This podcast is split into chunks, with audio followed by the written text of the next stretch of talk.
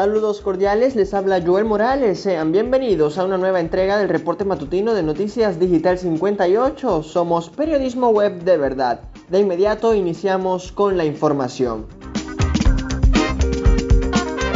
Arrancamos con el acontecer informativo nacional. Venezuela supera las 5.000 muertes por COVID-19.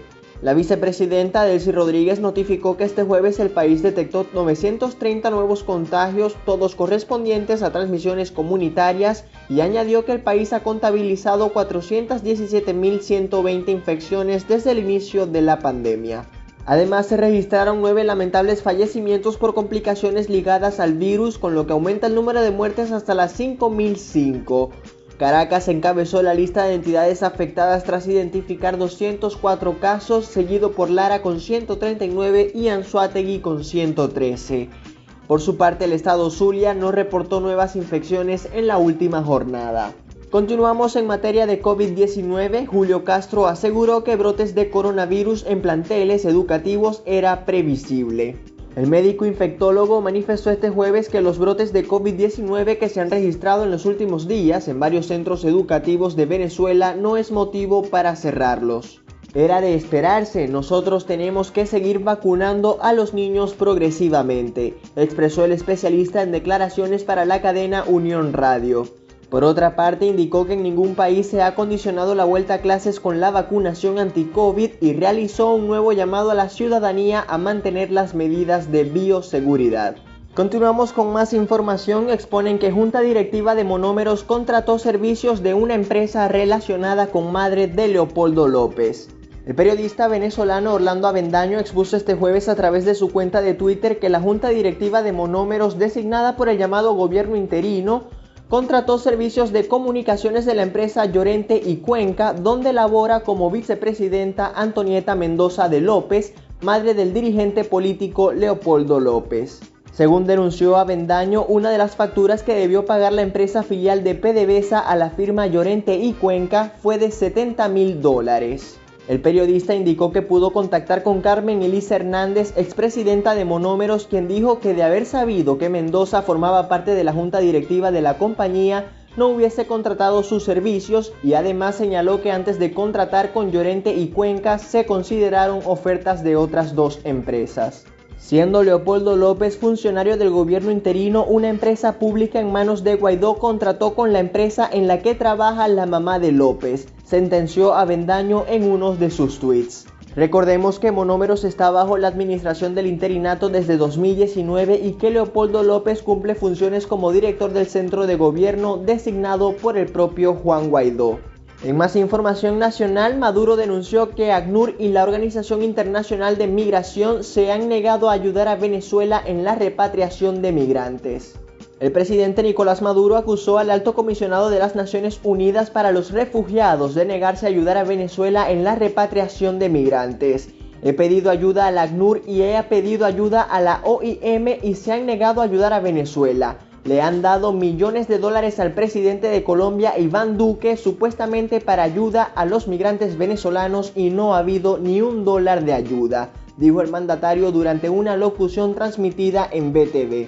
El presidente venezolano además aseguró que si pudiese contar con más aviones crearía un puente aéreo con 10 o 20 aeronaves para realizar las repatriaciones. Permanecemos en Venezuela, denuncian que oposición ignora peticiones de familiares de presos políticos. Molly de la Sota, hermana del preso político capitán Luis de la Sota, denunció este jueves que la oposición venezolana ha ignorado su petición de reunión ante la negativa de la plataforma unitaria de denunciar la grave situación de los presos políticos ante la comunidad internacional en el marco de las negociaciones con el gobierno que ahora se encuentran suspendidas. De la Sota expuso que el 18 de octubre pidió a la delegación opositora realizar esta denuncia y añadió que desde que inició dicho proceso en agosto pasado han muerto tres detenidos por motivos políticos, entre ellos el general Raúl Isaías Baduel. Ante esto denunció que a pesar de las negociaciones las violaciones a los derechos humanos no se han detenido y que no se respeta ni siquiera la Constitución Nacional. Es hora de hacer nuestro recorrido por el mundo. Iniciamos en Sudamérica. Argentina concluye la campaña marcada por la tensión cambiaria en la recta final. Las principales fuerzas políticas de Argentina cerraron este jueves la campaña electoral previa a los comicios legislativos del próximo domingo, culminando una recta final marcada por las crecientes tensiones cambiarias y la inseguridad. Las dos mayores coaliciones, la oficialista del Frente de Todos y la opositora de Juntos por el Cambio, cerraron sus campañas con sendos actos multitudinarios en la provincia de Buenos Aires, el mayor distrito electoral del país con un peso del 37% en el padrón nacional. Permanecemos en la región, el campeón mundial Romario preside el Congreso brasileño. El exfutbolista y senador Romario, campeón goleador y mejor jugador del Mundial de Estados Unidos de 1994 con la selección brasileña, se convirtió este jueves en el primer exdeportista del país en presidir el Congreso Nacional de Brasil.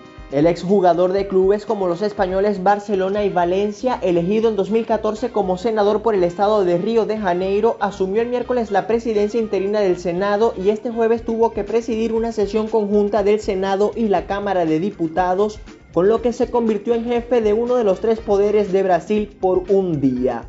En Europa, Lukashenko amenaza a la Unión Europea con cerrar la llave del gas y el tránsito comercial.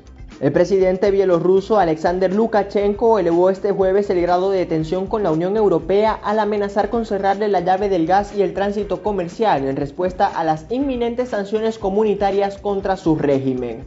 Nosotros les damos calefacción a Europa y ellos encima nos amenazan con cerrar la frontera. ¿Y si nosotros cerramos la llave de paso del gas natural? se preguntó retóricamente Lukashenko durante una reunión del gobierno. En el lejano oriente, el Partido Comunista Chino aprueba una resolución histórica para encumbrar a Xi Jinping. El Partido Comunista de China aprobó este jueves una resolución histórica que cimenta el liderazgo absoluto de su secretario general y presidente del país, Xi Jinping, al frente de la potencia asiática. Tras cuatro días reunidos a puerta cerrada en Pekín, los más de 300 miembros del 19 Comité Central del Partido Comunista de China decidieron seguir dando mando en plaza así en una proclamada nueva era de modernización socialista que deberá abordar los desafíos a los que se enfrenta el país. Llegó la hora del deporte, llegó el momento de los fanáticos, iniciamos con el fútbol. La Vino Tinto sufre nueva derrota en eliminatorias. La selección nacional de fútbol cayó este jueves ante Ecuador con marcador mínimo de 1-0 en el estadio Rodrigo Paz Delgado de la ciudad de Quito. A pesar que a Venezuela le costó generar ocasiones de gol, tuvo algunas importantes oportunidades, sobre todo en la primera mitad, cuando Darwin Machís pudo darle la ventaja. El gol ecuatoriano fue marcado por Piero Incapié al minuto 41 con un cabezazo. La Vino Tinto acabó el compromiso con 8 disparos y ninguno de ellos entre los tres palos. Venezuela deberá medirse el próximo martes 16 de noviembre ante Perú. En otros partidos de esta jornada, Chile se impuso por la mínima ante Paraguay y Brasil venció 1-0 a Colombia.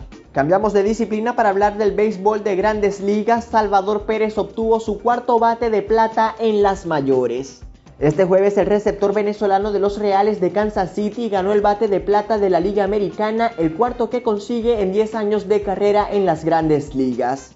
En la temporada 2021, Pérez promedió 273, rompió el récord de más cuadrangulares para un receptor con 48, superando la marca del estadounidense Johnny Bench y además de liderar las carreras impulsadas en las mayores con 121. En la pelota venezolana, Leones apabullan a Tiburones y Joymer Camacho suma su tercer triunfo. Los Leones del Caracas derrotaron este jueves a los Tiburones de La Guaira con amplia ventaja de 7 carreras a una y el lanzador Joymer Camacho pudo obtener su tercera victoria en la campaña manteniendo un récord perfecto sin reveses. Camacho ingresó como relevista en la tercera entrada y completó tres episodios y un tercio donde ponchó a dos rivales, otorgó un boleto y recibió un imparable y no permitió carreras. Por otra parte, en la ofensiva melenuda destacaron Alden Corredor y Alexander Palma con sendos jonrones. Leones permanecen segundos a medio juego de Bravos y Tiburones quintos con dos juegos y medio de diferencia. En otros encuentros, Cardenales impusieron 11-10 ante Caribes, Bravos derrotaron 7-4 a Águilas y Tigres vencieron 10-9 a Magallanes. En más información deportiva, los Juegos Suramericanos de Asunción en duda por las dificultades económicas. Paraguay podría renunciar a la organización de los Juegos Suramericanos 2022 por la falta de unos 70 millones de dólares que habían sido asignados a este evento y fueron reasignados a otros rubros. Este jueves el presidente del Comité Olímpico de ese país, Camilo Pérez, aseguró a la prensa que en caso de que esa competencia no se lleve a cabo podrían llegar a tener problemas. Es momento de pasar a nuestra sección de arte y espectáculo y para ello le damos la bienvenida a nuestra querida Mariana Andrade, quien nos trae la información más reciente.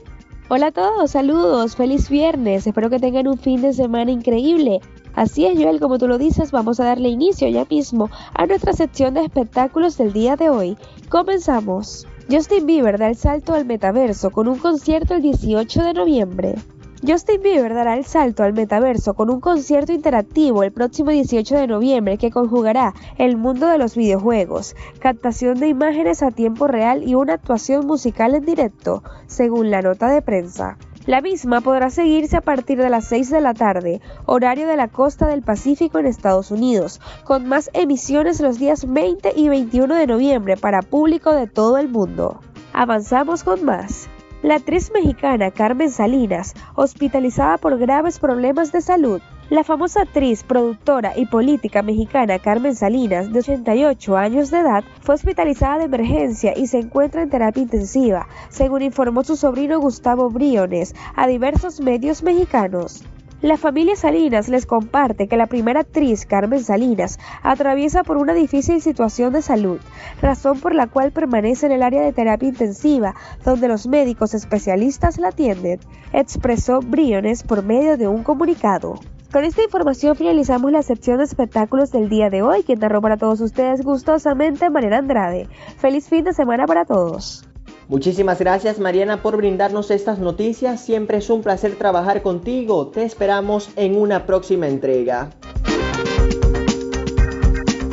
Es momento de despedirnos, pero antes les recordamos que estas y otras informaciones usted puede ampliarlas en nuestra página web digital58.com.be.